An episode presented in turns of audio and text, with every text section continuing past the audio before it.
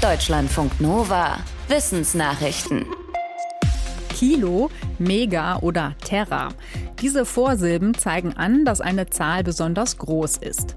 Vor allem in der Informatik wachsen Mengen gerade ziemlich rasant und darum brauchte es jetzt neue Vorsilben. Zum ersten Mal seit rund 30 Jahren hat die zuständige Generalkonferenz für Maß und Gewicht vier neue Vorsilben festgelegt.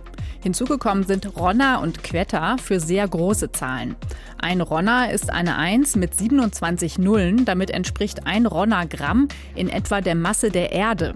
Ein Quettagramm ungefähr der des Jupiter. Das heißt, ein Quetta ist eine 1 mit 30 Nullen dran. Am wahrscheinlichsten treffen wir diese Vorsilben in der Informatik wieder, zum Beispiel für ein Ronna-Byte. Sehr kleine Zahlen, zum Beispiel in der Quantenphysik, können die neuen Vorsilben Ronto und Quecto tragen. Ein Elektron ist in etwa ein Rontogramm schwer und ein Bit auf dem Smartphone hat die Masse von rund einem Quektogramm. Im Sommer sind sie graubraun, im Winter weiß. So sehen einige Tiere aus, die ihr Fell oder ihre Federn an die Jahreszeit anpassen und an Schnee.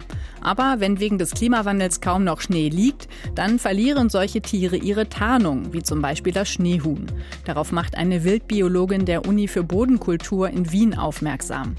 Sie sagte dem ORF, dass das, was eigentlich als Tarnung dienen soll, dann zum Gegenteil wird, nämlich zu einem Hinweis für Fressfeinde wie Greifvögel. Denn ein weißes Schneehuhn auf einer braungrünen Wiese ist leichter zu sehen. Ein weiteres Problem ist, dass Schneehühner, wie andere Tiere auch, ihren Lebensraum verlieren, weil sich die Menschen zu sehr ausbreiten. Deshalb fordert die Biologin Schutzzonen für die Tiere. Dort, wo es noch Schnee gibt, hoch in den Alpen zum Beispiel, müssten die Schneehühner ungestört bleiben. Denn schon jetzt ist in einzelnen Brutgebieten zu sehen, dass die Populationen kleiner werden. Warum starb Martial Arts Ikone Bruce Lee? Darüber wurde nach seinem frühen Tod im Jahr 1973 mit nur 32 Jahren viel spekuliert. Damals wurde eine Autopsie gemacht, die eine Hirnschwellung zeigte. Als Grund dafür wurde unter anderem ein Beruhigungsmittel vermutet, das Lee bekommen hatte. Aber jetzt stellt ein spanisches Forschungsteam eine neue These auf. Die Forschenden haben sich die Autopsiedaten angeschaut und weitere Infos ausgewertet, die über Bruce Lee bekannt sind.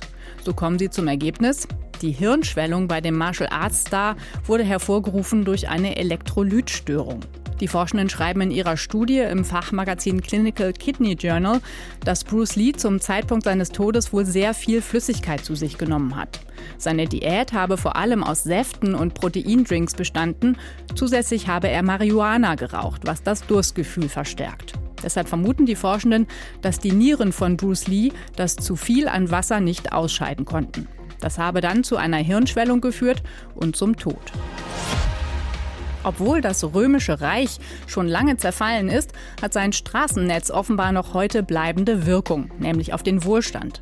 Das hat ein internationales Forscherteam festgestellt. Die Forscher aus Dänemark und Schweden haben sich alte Karten mit dem römischen Straßennetz angeschaut, das einst nicht nur ganz Europa durchzog, sondern auch Teile Nordafrikas und Zentralasiens. Dann haben die Forscher sich jeweils angeschaut, wie viele Menschen heute in den Regionen leben, wie die Infrastruktur dort aufgebaut ist und wie sie wirtschaftlich dasteht. Ergebnis der Studie? Offenbar ist bis heute in Europa die Dichte der Städte und auch die wirtschaftliche Aktivität entlang der alten Römerstraßen besonders groß. Sogar wenn die Römerstraßen selbst inzwischen gar nicht mehr existieren. Seit fünf Jahren hat die Weltgesundheitsorganisation WHO eine Liste der besonders gefährlichen Krankheitserreger. Und diese Liste soll jetzt überarbeitet werden.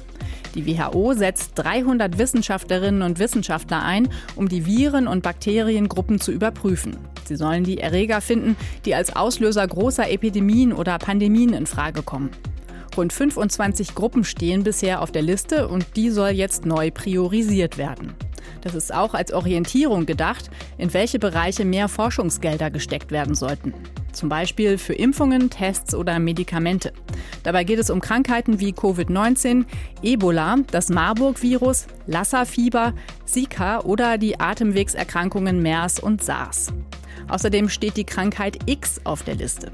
Das X steht für eine noch unbekannte, potenziell bedrohliche Krankheit in der Zukunft. Die WHO will damit deutlich machen, dass sie sich auch auf dieses Szenario vorbereitet. Beim Fischen mit langen Leinen gehen jedes Jahr Millionen Haie und auch Stachelrochen an den Haken, obwohl die Fischer es eigentlich auf Thunfisch abgesehen haben. Um die bedrohten Haie besser zu schützen, ist ein kleines Gerät entwickelt worden, der Shark Guard. In der Zeitschrift Current Biology werden die Technik und Tests damit genauer beschrieben. Der Shark Guard wird an der Angelschnur befestigt und sendet ein pulsierendes elektrisches Feld aus. Die Haie nehmen die elektrischen Signale wahr und bleiben von den Haken fern. Andere Fische werden dadurch nicht irritiert. Letzten Sommer haben die Forschenden das Gerät im Meer in Südfrankreich ausprobiert.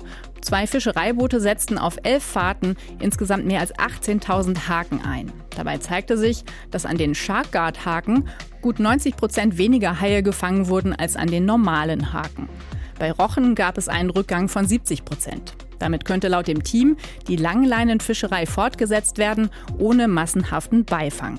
Um es für die Fischer aber möglichst einfach zu machen, müssen die Batterien der Sender noch verbessert werden. Deutschlandfunk Nova